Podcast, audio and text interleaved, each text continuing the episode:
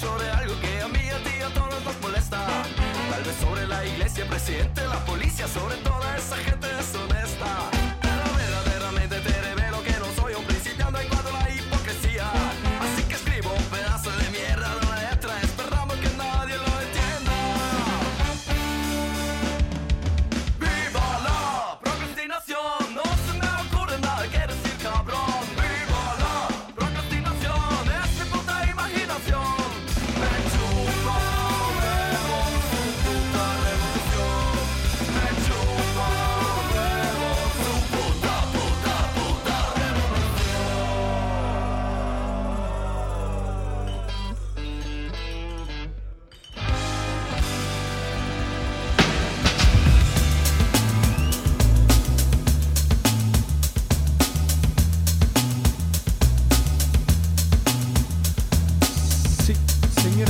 Señor.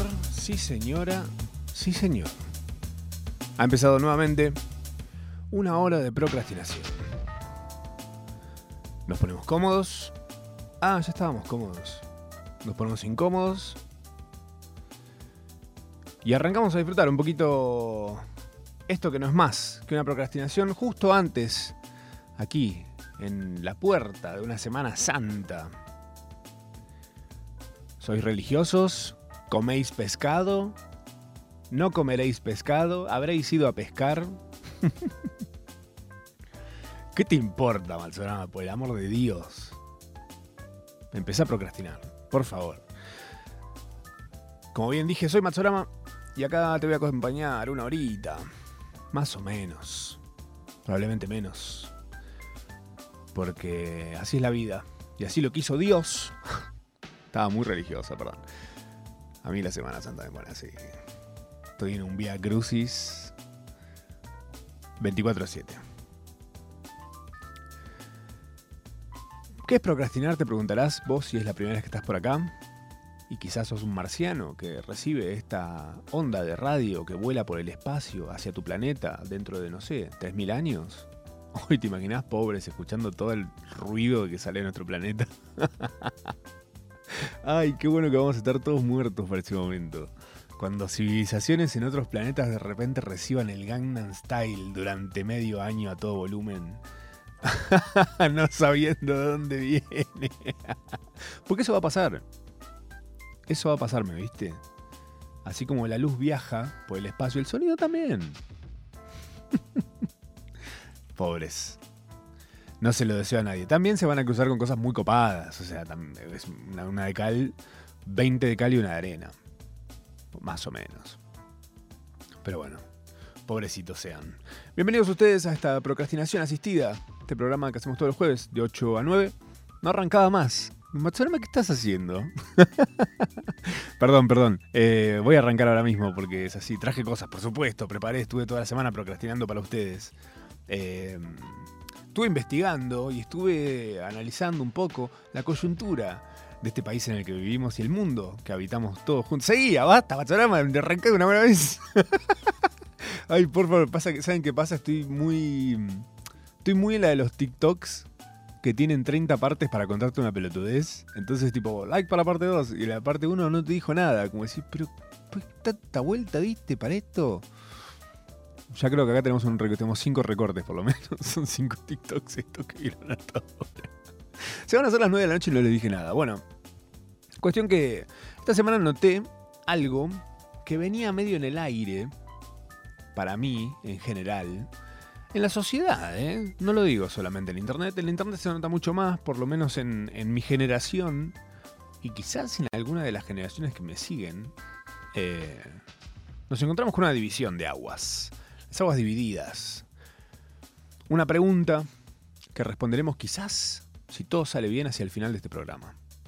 Estamos dividiendo las aguas en dos partes, y la pregunta es, ¿de qué lado estás? Yo te diría que te olvides de la época en la que había gente diciendo, me parece que vivimos en una simulación. Esto es la Matrix. Esto no es la realidad, la realidad es otra cosa. Estamos en un huevo de Pascua, enchufados a una máquina. Todo esto es parte de una cosa inventada por, eh, no sé, flasheos. Después también estuvo la generación, a la cual fui parte, de...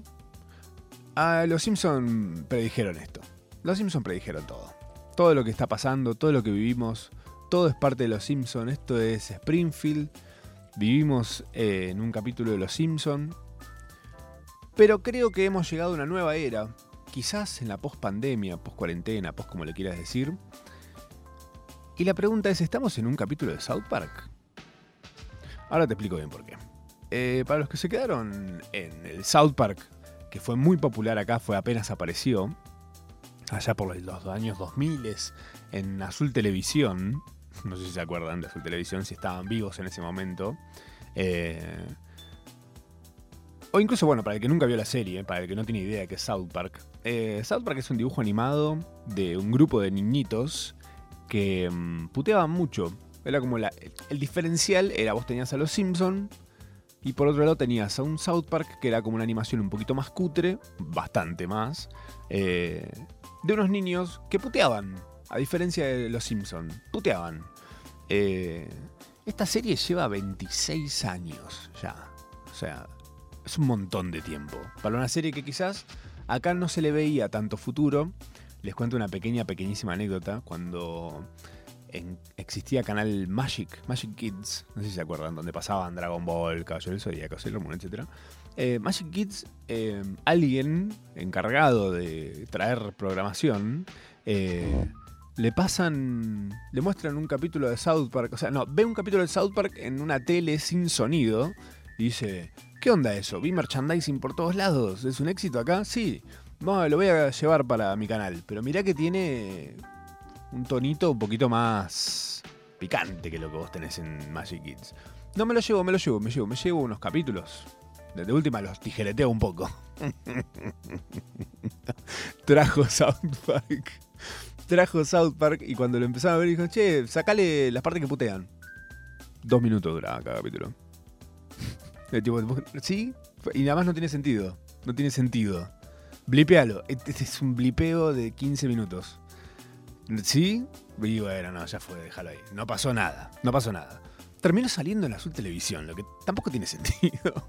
Pero bueno, dijeron, bueno, lo ponemos a la noche, tipo medianoche ya está. Como en su momento estuvo Vivi San Ninguno puteaba, realmente. A lo sumo decían, "Ma, coño, rayos. Y listo, culo. Era lo más raro que decían. Esto se iba muy a la mierda, South Park. South Park tiene bastantes temporadas. Para mí tiene cinco etapas. Cinco momentos en los que la serie cambia. Mucha gente, muchísima, muchísima gente que conozco abandonó en la primera etapa y en la tercera etapa. O cuarta etapa también podría decirse. Para mí quedó muy, muy poca gente que llegó a la mejor, que es la última etapa de South Park. La primera es eh, la de desarrollo, que es donde más o menos plantean a los personajes, las historias. Muy simple, el formato muy Simpsons, pero con puteadas, eh, basado en las historias de los niños. Después viene de la temporada 4 a la 6, ponele, es la era experimental. Ahí empiezan a flashear un poco más, se van más allá de la historia de los pendejitos. Eh, hay un capítulo que, por ejemplo, te voy a recomendar si te interesa adentrarte en este universo, que es de la temporada 5 y se llama Scott Tenorman debe morir. Es, es espectacular. es realmente, si, si ves ese capítulo y no te gusta, entiendo que no te vaya a gustar nunca South Park de ninguna manera. Si te parece fantásticamente desarrollado, por decirlo de alguna manera, bienvenido sea eh, tu agradecimiento eh, por donde vos quieras. Eh, yo no tengo drama, bienvenido sea tu disfrute, que es para eso, para lo que estás acá.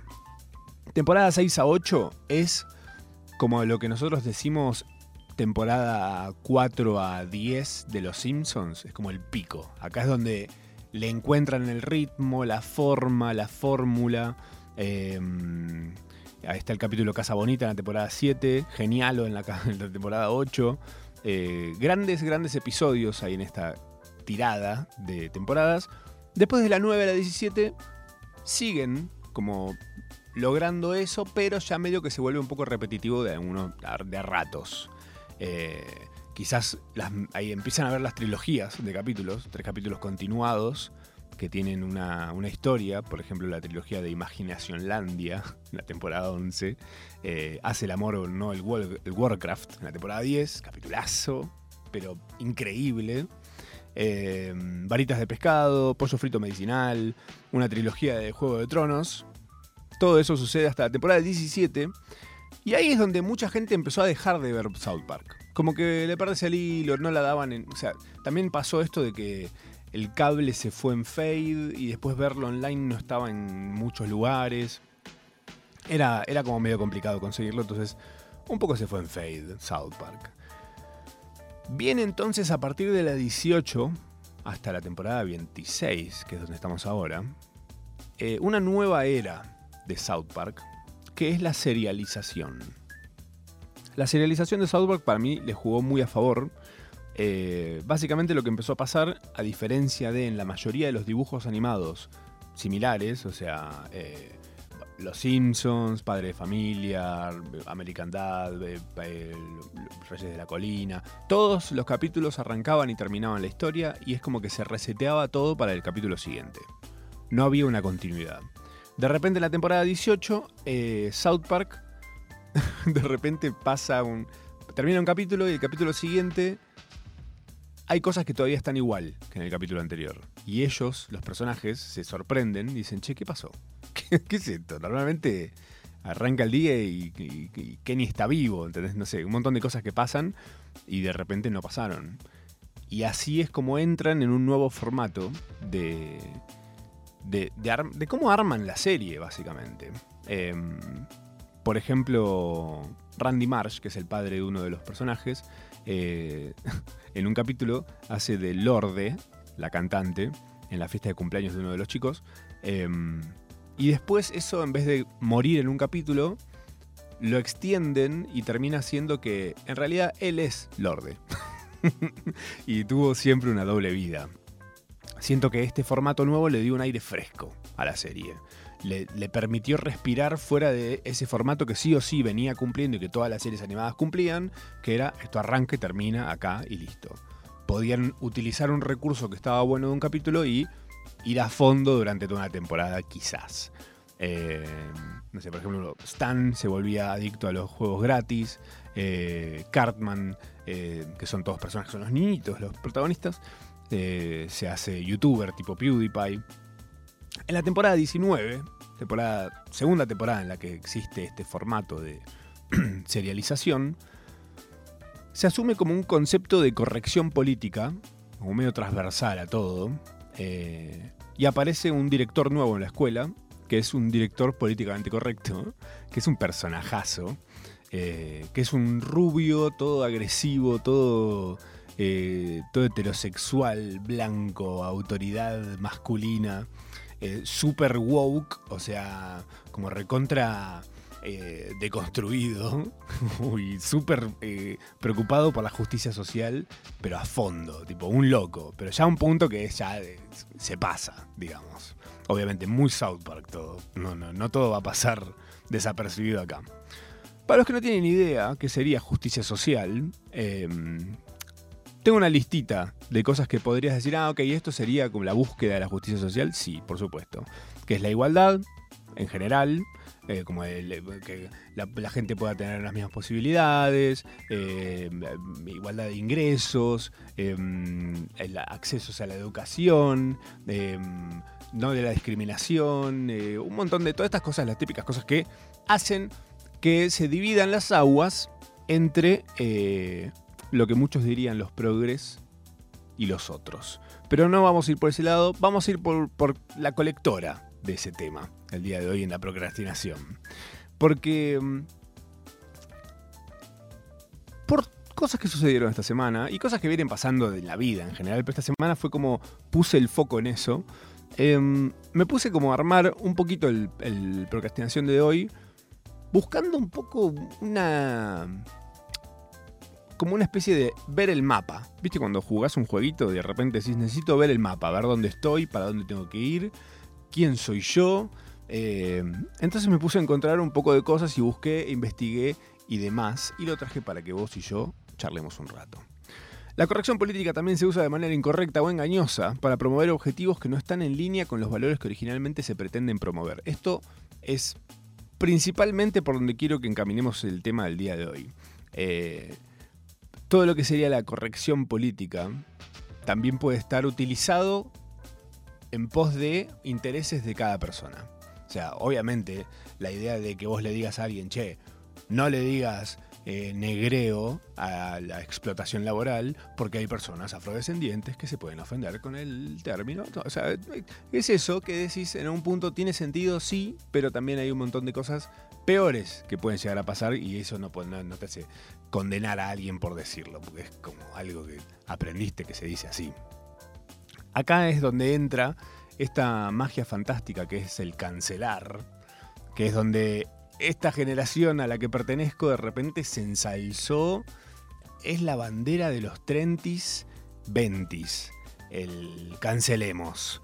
Em, porque vos, por ejemplo, podés intentar cancelar a alguien eh, que se, cancelar, señora, si usted está escuchando desde la Quiaca y no tiene la más puta idea, le chupa un huevo también eh, el tema de la cancelación, te cuento más o menos de qué va, es boicotear o expulsar a una persona de la sociedad por haber hecho alguna cosa, o por haber dicho alguna cosa, eh, que obviamente va en contra de lo que, lo que los, la, justicia social busca. Eso es como decir, bueno, ok, esta persona hizo esto, dijo esto, listo.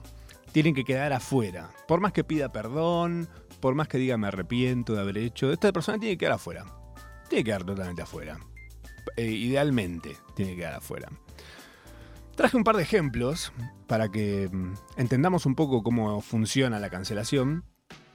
Porque, por ejemplo, hay, hay un montón de gente que es cancelada, no necesariamente de un palo eh, en donde se puede malinterpretar lo que pasa o dicen, pero hay hechos y hay dichos.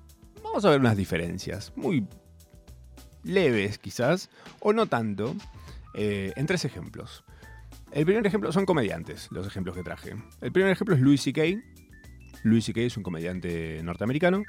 Eh, en 2017 lo acusaron de conducta sexual inapropiada por varias mujeres. Todas dijeron que el tipo se había pajeado enfrente de ellas, se había masturbado enfrente de ellas, si- sin solicitarlo. Gratuitamente, el chabón apareció ahí tipo taca, taca, taca, taca, taca. Em, esto hace que a él lo cancelen de quitarle un montón de oportunidades, de cosas que él venía bastante bien, él venía surfeándola, venía en, en una seguidilla de éxitos imparables, estaba por estrenar una película, estaba en su salsa. Y de repente tuvo que esconderse en su casa y desaparecer por mm, casi cinco años, más o menos. Em, el tipo ahora está de novio con una francesa, que la francesa medio que le dijo, boludo, es una pelotudez eso que estás haciendo. Anda y hace comedia, laburá, hace lo tuyo, va a haber gente que te va a bancar, y va a haber gente que no te va a bancar, más o menos, vos vas a poder seguir haciendo lo tuyo. El chabón volvió, como medio como con la... Entre que la cabeza agacha y también abrazando ese lugar desde donde estaba, desde la oscuridad y hizo un par de especiales de comedia. El primero se lo nota bastante cagado, como, no sé, como con flasheos de mm, ahí me va a matar. Eh, pero también yendo a fondo, como diciendo, bueno, me mandé esta cagada, sé que está mal lo que hice, fue cualquiera realmente. Pero siguió en el plan de ser comediante, yendo mucho más a fondo en, en lo provocador que es su, su tipo de humor. Eh, acá es donde entra, para mí, el separar la obra del artista, que es algo que se plantea muchas veces. Y pienso por un lado, ¿de cuántos artistas no sabremos nada? Porque son muy prolijos. Porque también pasa que es gente muy poco prolija la que hace este tipo de cosas, pero de repente hay gente que puede llegar a ser recontra prolija, tapando las huellas, y de repente nos aceptamos con una remera, una bandera, yendo a palco VIP, de, pagándole 10 fechas, llenándole un river, y de repente decís, uy, ¿y este? ¿A dónde va a parar esa plata? ¿Eh? No, no sé, no sabemos, no sabemos. Pero de los que sabemos es medio como tipo, no hay que consumirle más las cosas. Por ejemplo, ahora con J.K. Rowling, que es la, la autora de mm, Harry Potter. Eh, ella es, em, podría decirse que abiertamente eh, transfóbica. Como que dice, no, no existe la gente trans, viejo. Hay chabones y hay minas, déjame, déjame de joder. Un chabón nace chabón, la mina nace mina, fin. ¿Ok? No, no jodamos con eso. No sé qué necesidad tiene de pronunciarse tanto con eso, porque podría tener que callarse la boca y listo. Y pasa desapercibida como tanta gente que debe pensar lo mismo, pero dice, Pasa que si yo lo digo, me vendo 3 millones de libros menos. ¿Sabés la cantidad de casas que me compro con eso? Eh, ahora, por ejemplo, parece que va a salir una nueva. Va a salir, de hecho, una serie, como un reboot sería, una serie de Harry Potter, pedida por HBO. Y obviamente la gente pidiendo, la gente, ¿no? El, puñado de gente que toma cartas en el asunto y dice, no quiero que esta tipa tenga nada que ver con esto. Y ella dice, bueno, yo no tengo nada que ver, simplemente me voy a, chequear que, que sean fieles a la obra. Pero yo no voy a ser showrunner de esto, o sea, yo no voy a ver un mango, ponele. Eso es lo que dice la tipa esta con tal de que vos veas esa serie. Y mucha gente la va a ver igual, por, o sea, la va a ver pirateada o la va a ver igual y va a decir, bueno, la veo, pero no sé qué. Pero también pensá que hay un montón de gente involucrada laburando en eso que no tiene nada que ver. Entonces, no sé, si podés pensar en el mundo expandido más allá de la persona a la que vos estás queriendo, pues la verdad tampoco es que la mina no le va a hacer una diferencia que vos y 200 personas más vean o no vean esta serie. Porque ya no sabe, o sea, esa tipa debe estar teniendo que sacar de a carretillas la plata que, no le entra más en la bóveda y quemándola. Porque no, no, no me entra más, no me entra más. Me, vinieron me tocaron el timbre el otro día, me pidieron ropa y les di, le digo, ¿querés una carretilla llena de plata? No, no sé dónde ponerla, no sé dónde ponerla. La estoy quemando porque no sé dónde ponerla. Así que la platita que vas a poner vos en esa montaña de plata prendiéndose fuego no, hace la diferencia, te voy a decir la verdad. Em, pero entonces yo pienso, acá en el tema de separar la obra del artista, es que la obra es más tuya que del artista. Cuando vos conectás con algo, cuando ponele la generación que siente Harry Potter totalmente suya, que es una obra enorme que les acompañó durante la secundaria y la vivieron en carne propia, así como también, no sé, otra gente vivió Crepúsculo, otros vivimos El Señor de los Anillos, o Los Simpson, no sé, un montón de cosas que cada uno siente propias, las sentís más tuyas que de quien chota sean, en realidad. Detrás puede haber una persona que come carne, porque por ejemplo una persona vegana probablemente diga, che, pero es una persona recontra carnívora la que está atrás de esto. No le voy a mirar la serie. Pero la serie a mí me formó, sí, ya sé, pero también estoy en contra de sus ideales. No sé, bueno, no sé si... ¿Con cuánta gente podés charlar sobre 10 temas diferentes y terminar la conversación bien, sin irte a las manos? muy poca, muy poca. Por lo menos si alguien te dio a cambio algo que a vos te sirvió un montón, yo siento que vos tenés que aprovechar y llevártelo. Porque eso sos vos, no el artista que lo hizo. Ejemplo número dos, estábamos hablando hasta recién de, bueno, nos fuimos por las ramas, pero era Louis C.K. El, el otro ejemplo es Shane Gillis, que es un comediante que para mí es muy chistoso, es muy bueno. Él de hecho entró en 2019 a Saturday Night Live, em, fue parte del entourage de Saturday Night Live, pero lo cancelaron por unos comentarios racistas y homofóbicos que en realidad fueron sacados de un podcast, pero el contexto en el que estaban, otro detalle más, la clave, el contexto, eh, eran como un chiste. Pasa que solo esa parte suelta es tipo, este loco está, tiene que estar preso, ¿cómo va a decir eso? Pero de repente ves todo el contexto y decís, ah, bueno, está haciendo un chiste. Ahora, si te ofende un chiste, sos un pelotudo. Muy simple. Si te ofende un chiste, sos- es como que veas, no sé, una película de Tarantino en la que un actor hace de nazi y te ofendas con el actor porque hace de nazi. No, no, está actuando. ¿Qué, sos? ¿Un caracol? Por eso no ven películas los caracoles. Se ofende muy fácil. Eh, esto me hace acordar a algo que sucedió en la tele hace unos cuantos años, no tantos. Eh, el estandapero, comediante de humor negro, humor negrísimo, eh, Anthony Jeselnik, tenía un programa que se llamaba, eh, no sé si el programa se llamaba así, pero por lo menos una sección en el programa se llamaba Shark Party, o sea, fiesta de tiburones. Siento que esto ya lo hablé acá en, algún momento, pero me parece buenísimo el ejemplo, perdón. Eh, y el público se renueva. Y el público también es muy marihuano, así que probablemente no se acuerden.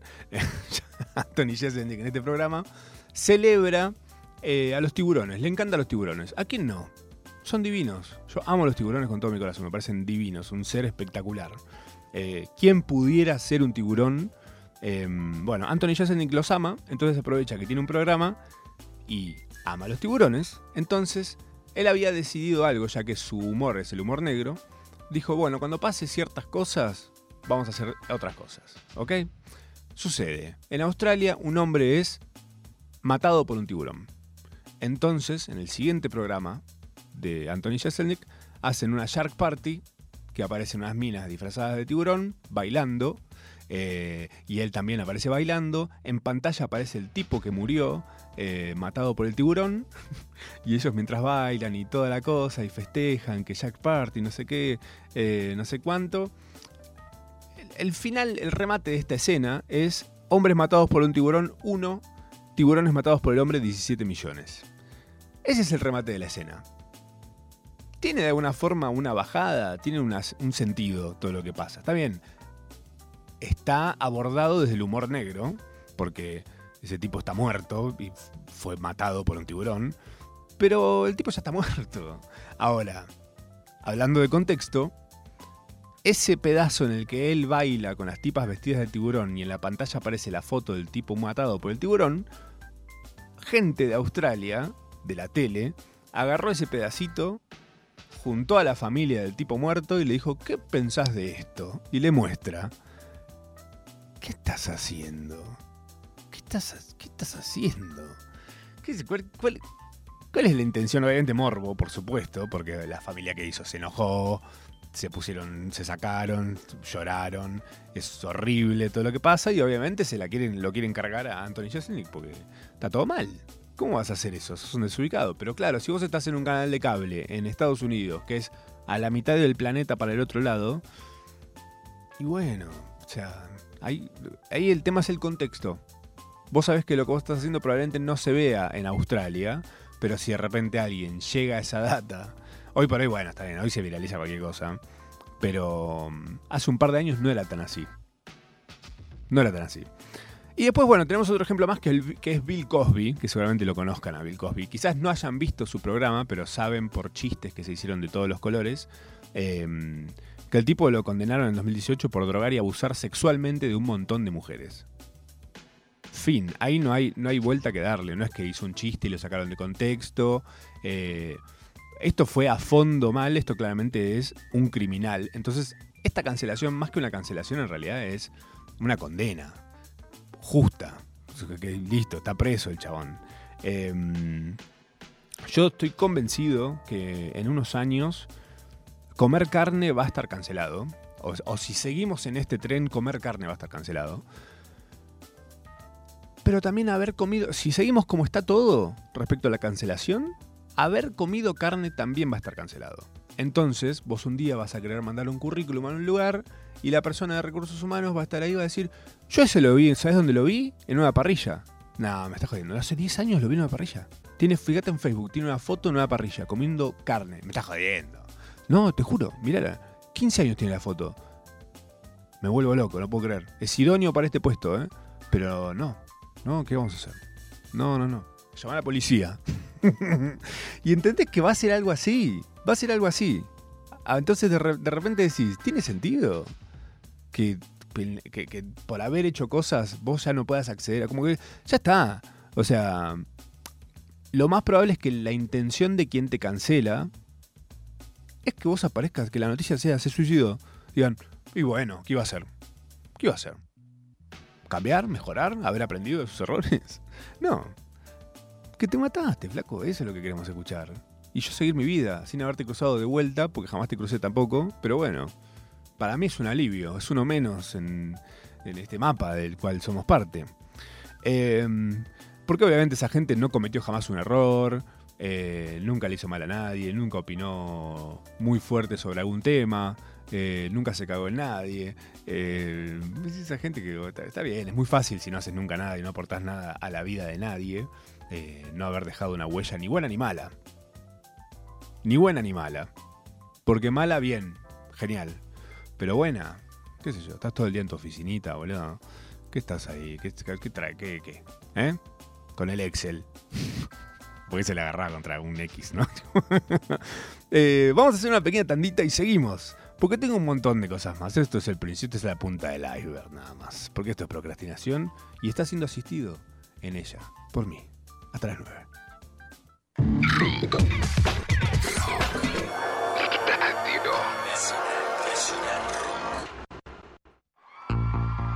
Festival Refresco, 7 y 8 de abril. Este fin de semana, Nacional Rock te trae la mejor música de la escena independiente. Transmisión en vivo desde el Club Niceto con la segunda edición del Festival Refresco. Viví todo el show el viernes y sábado desde las 20 por Nacional Rock 937 con la conducción de Ceci Elía, Moira Mema y Nico Bonzo.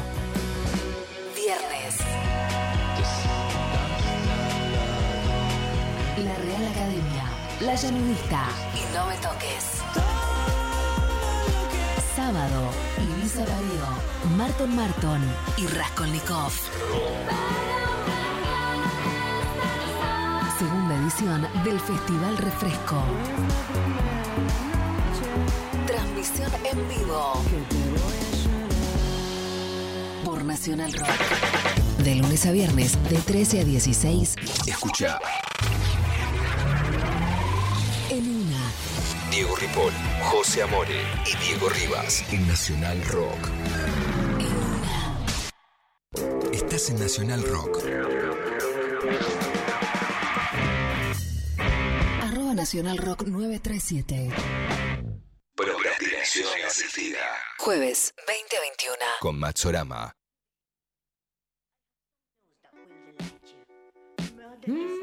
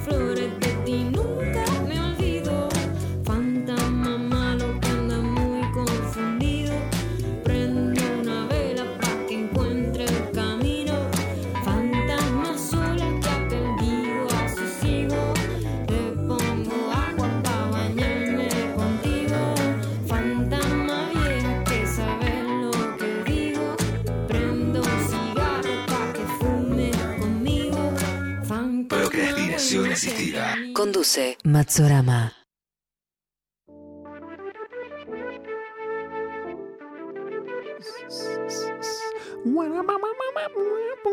Seguimos procrastinando un ratito más.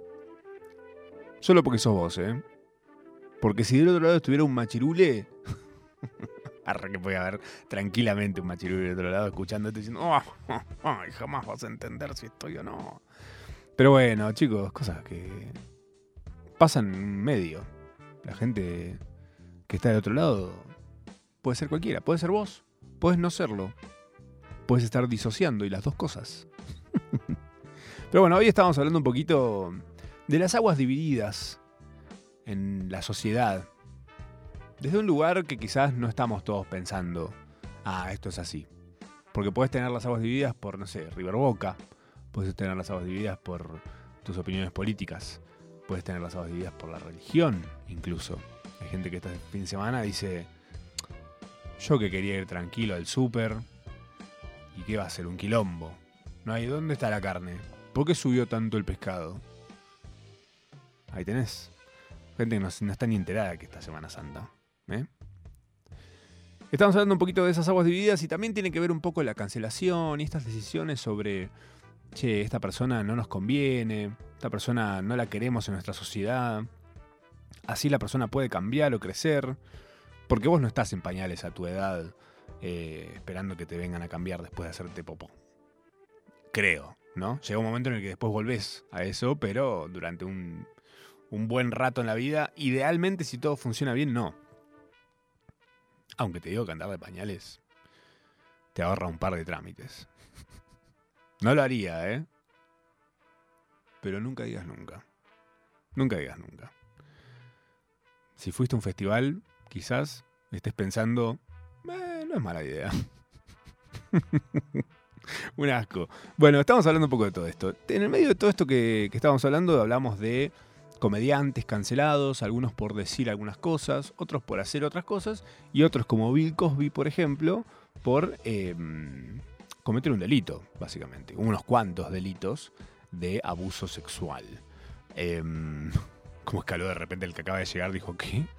Bueno, sí, estamos hablando un poco de eso. Entonces, eh, mucha gente cree que la cancelación sirve para generar una, una conciencia, llamar la atención, eh, que la gente diga, ah, mirá, esto es un, esto es un problema importante. Entonces se fomenta un cambio en la cultura, en la sociedad, en lo que sea. No creo yo igual, la verdad, que la cancelación realmente tenga ese fin, o por lo menos una efectividad al respecto. No es que la gente dijo, ah, cancelaron a Bill Cosby por abuso sexual, entonces no voy a ser comediante. Mejor. Es un chiste. Eso es- ¿eh? Ay. No, pero fuera de joda, ¿no? para mí nadie va, a pensar por ver a alguien cancelado y decir, ah, yo no voy a hacer lo mismo. A lo sumo va a decir, voy a ser más prolijo, no sé. Me da la sensación, desde, la, desde lo lógico.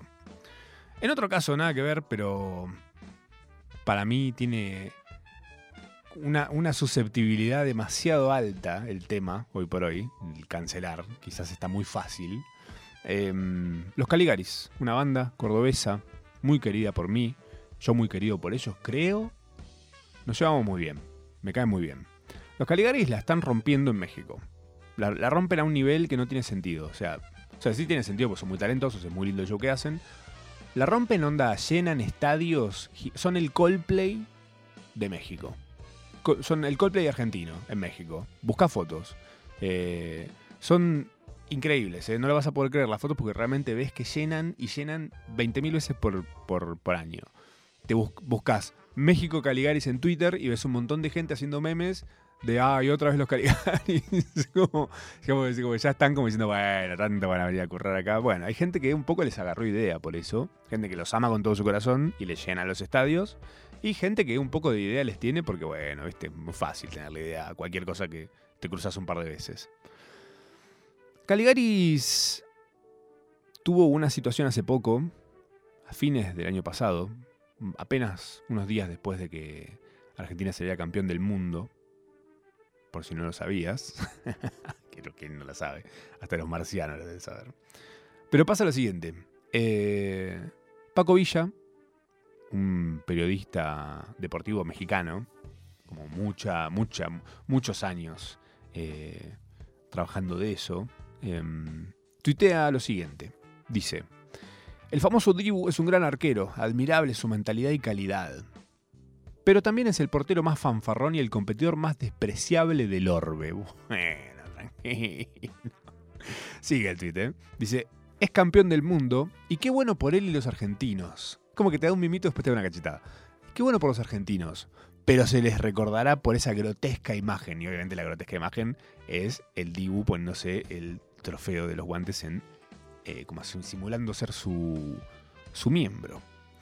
Eh, Fede Zapata, un ex integrante, spoiler alert, de los Caligaris, hasta ese momento era integrante de los Caligaris, le responde, obviamente, en el contexto de haber sido campeones y estando todos. Son próceres los jugadores. ¿Entendés? Messi se podría haber metido la copa en el orto, en cámara, y aún así no hubiese sido algo grotesco. Porque es una deidad, pueden hacer lo que quieran. No- no- la tercera, viejo, ¿qué estás haciendo? Bueno, sí, pasa que no sos argentino, no lo vas a entender. ya lo dijo la canción.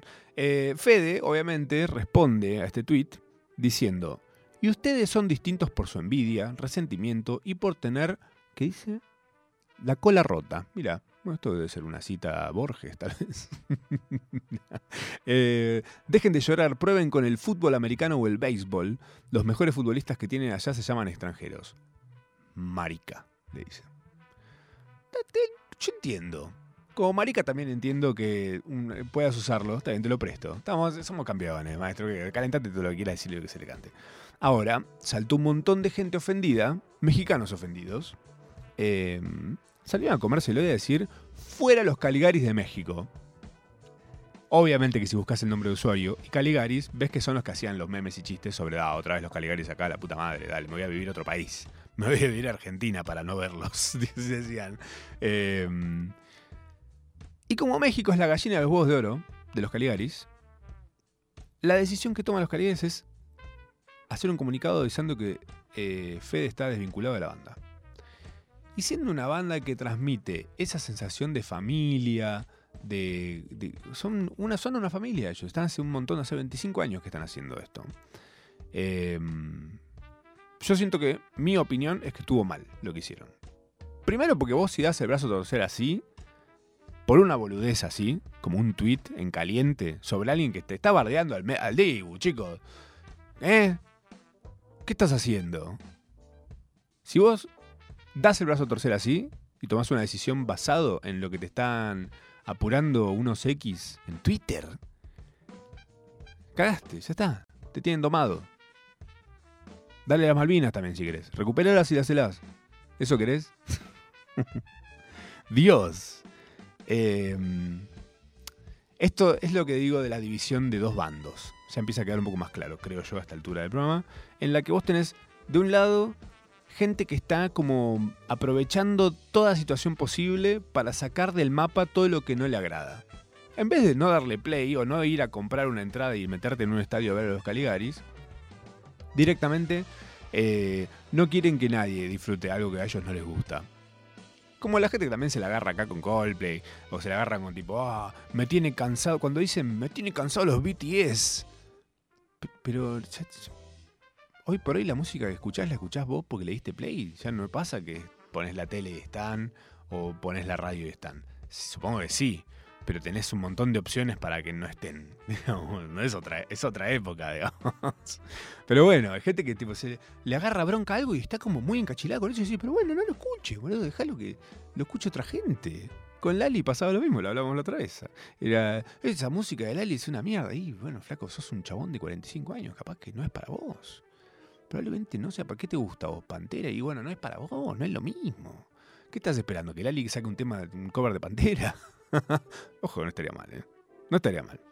Bueno, esta semana pasó acá nomás, cerca de nosotros, em, que una reconocida escritora, activista, feminista, eh, politóloga especializada en perspectiva de género en el sistema de, eh, de justicia, No es tu primo ni una inteligencia artificial. No es X. No. No es X. Eh, le tiró mm, a alguien como si lo que dice no tuviera el peso que tiene su CV, porque si vos tenés ese currículum claramente pesa lo que decís, le tiró a alguien que, doy fe, obra desde la buena leche. Es una persona, es un amor de persona. Te puede llegar a caer mal, puede ser intenso, eh, puede haber un montón de cosas personales que vos sientas para con una persona. Pero hay personas que desde el lugar que ocupan no pueden tomarse tan a la ligera lo que dicen, ni cómo lo dicen, ni dónde lo dicen. Eh, porque te puede caer mal cualquier persona. Yo te puedo caer mal, te puede caer mal quien sea. Porque es normal, es lo más normal del mundo. Pero de repente tirar alguna como si tuvieras una data respecto a una persona que puede llegar a, puede llegar a ser terrible para esa persona. Los resultados. Eh, no me parece que está bien desde ese lugar que ocupa esta persona. Eh, en la balanza, para mí, hay mucha gente que eh, tiene como el peso del cómo me cae mucho más del cuán mal o cuán comprobado está lo que hace mal lo que creo que hace mal esta persona. Tipo, si tiene denuncias, bueno, pero si me cae bien, y bueno, son cosas que suelen pasar. Eh, pasó hace poco, o me crucé hace poco en realidad con un video de Prager U, Prager University, que es una, es una ONG, un medio medio conserva, yankee, que hace cositas en TikTok, en YouTube y demás. Eh, un notero, es como decía el program, pero de ese palo, pero allá. Eh, salió disfrazado de mariachi en Estados Unidos a preguntar si su disfraz le parecía ofensivo a la gente. Entonces se lo dijeron a unos estudiantes, que los estudiantes le, decían, ¿pero vos sos mexicano? No. Y entonces sí. O le decían, "Eh, no, porque reafirma estereotipos que son ofensivos para la gente, porque eso no es tuyo.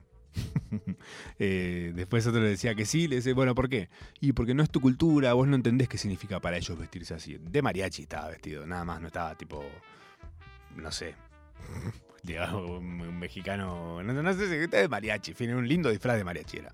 El sombrero, las maracas, necesitas entender de dónde viene eso para que no sea apropiación cultural, le dicen. Primero no sabes si la persona entiende o no de dónde viene eso. Quizás sí, y por eso está vestido así. Ahora, el chabón vestido de mariachi después fue a preguntarle a mexicanos qué les parecía el disfraz o qué les causaba el disfraz. Y, los mexicanos estaban chochos, le parecía divino, decían, mirá qué bueno el sombrero. Como una- la reacción fue totalmente diferente a la de todos estos personajes que estaban como, no, eso, eso es realmente ofensivo, yo que vos, no es por ahí, eh, como todo ese mambo. Yo en su momento voy a admitir que estuve un poco coqueteando con ese otro lado, con el lado de eh, todo probablemente ofenda a alguien, entonces tratemos de no ofender a nadie. Y esa búsqueda es un... es- sos un personaje de South Park de repente. Como eh, queriendo esquivar, ofender a todo el mundo y llega un punto en el que es como, no sé, no, tiene sentido lo que decís. Porque no es que la vida se basa en ofender gente. Pero si, yo, si ya pensás que vestirte de una forma va a ofender a alguien, eso ya es uy, boludo, relájate un poco. en su momento, eh, yo soy muy amigo de Jennifer Parker. Jennifer Parker es una, es una activista eh, afrodescendiente, que ella es eh, una activista muy intensa, durante un tiempo fue mucho más intensa que ahora, ahora está como un poco más relajada, porque se dio cuenta también que le complica mucho su salud tener que estar a ese nivel con respecto a defender su cultura eh, y todo lo que pertenece a, los afros, a la gente afrodescendiente. Em, ahora, yo entiendo, mi, mi entendimiento racional de esto es que em, la apropiación cultural en realidad es cuando vos desplazás a una persona de algo propio suyo. Pero tampoco podemos decir, bueno, no hagamos más nada de todo esto, porque, por ejemplo, no sé, hay gente que está en un extremo total, que dice la percusión es propia de los afros. Entonces no usen más batería en las canciones. Para. ¿Qué?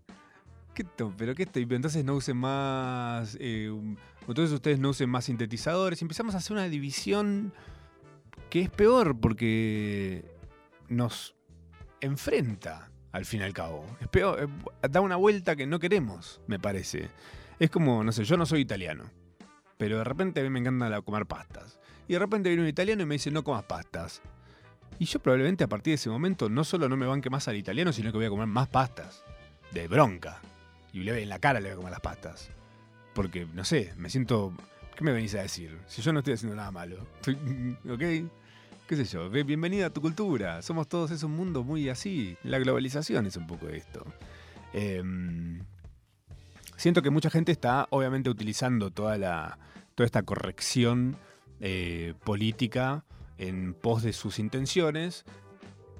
Indiferente sea su género, indiferente sea su orientación sexual, indiferente sea su clase social, porque también muchos aprovechan y se eh, resguardan en eh, ser parte de un grupo un poquito atacado. Entonces dicen, bueno, si yo estoy acá, tranquilamente puedo tirarle mierda a quien sea.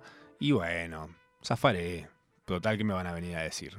Eh, y en ese sentido, haces lo único que lográs, si realmente bancás algo de eso que defendés o que usás para defenderte, como decir, bueno, me voy a escudar en el, feminismo, o me voy a escudar en ser LGBT, para poder hacer algo y que cuando me digan, ah, saltar, entonces de repente lo que vos haces, si eventualmente salta la ficha de que lo estás haciendo por intereses propios y cagándote un poco en el, realmente en la problemática que tienen estas personas, eh, lo único que haces es ponerte más en contra. Es el Tano que se enoja conmigo comiendo pasta. ¿Entendés? Y que yo me enojo con el Tano que me viene a, cortar a mí el mambo por estar comiendo pasta. Es así. Llega un punto en el que decís, che, no, no estamos aportando nada. Estamos haciendo, de hecho, peor. Le estamos haciendo, de hecho, peor a eso que estamos usando de escudo. ¿Por qué? Porque si salta la patada es tipo, ah, pierde valor, pierde valor por, su- por supuesto, trivializa esa gente que tiene problemas de verdad y que vos estás haciendo, que queriendo sacar un descuento, queriendo terminar en el bailando, queriendo ser la única persona que publica libros en una editorial. No, viejo, no es así como funciona. Porque si no sabes qué, es todo un capítulo de South Park. Y está bien que pase en South Park, pero en la vida real no sé si está tan bueno. Yo tengo ganas de que eventualmente South Park me deje de gustar, porque South Park hoy por hoy hace sus capítulos en una semana, justamente para subirse a la coyuntura. Y si te pones a pensar, no están exagerando casi nada de lo que muestran. Entonces uno se está riendo de la realidad en realidad.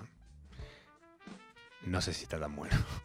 Porque después cuando vas a la realidad decís, uy, esto le toca vivir a alguien. Esto es lo que le toca, esta es la realidad de alguien. Y nosotros estamos acá, riéndonos del otro lado de un dispositivo. Para variar, ¿no? Que es un poquito lo que estamos haciendo. Lo que estás haciendo en este momento seguramente. En el inodoro, quizás, si tuviste una hora, ya esas piernas van a morir del hormiguero y vas a terminar en el piso. Idealmente llegues al bidet. Y si no, bueno, que la fuerza te acompañe. Gracias por acompañarme. Esto fue Procrastinación Asistida. Yo fui Matsorama durante una hora para vos. Nos encontramos nuevamente el jueves que viene a las 8. Acá, en Nacional Rock. ¿Dónde más?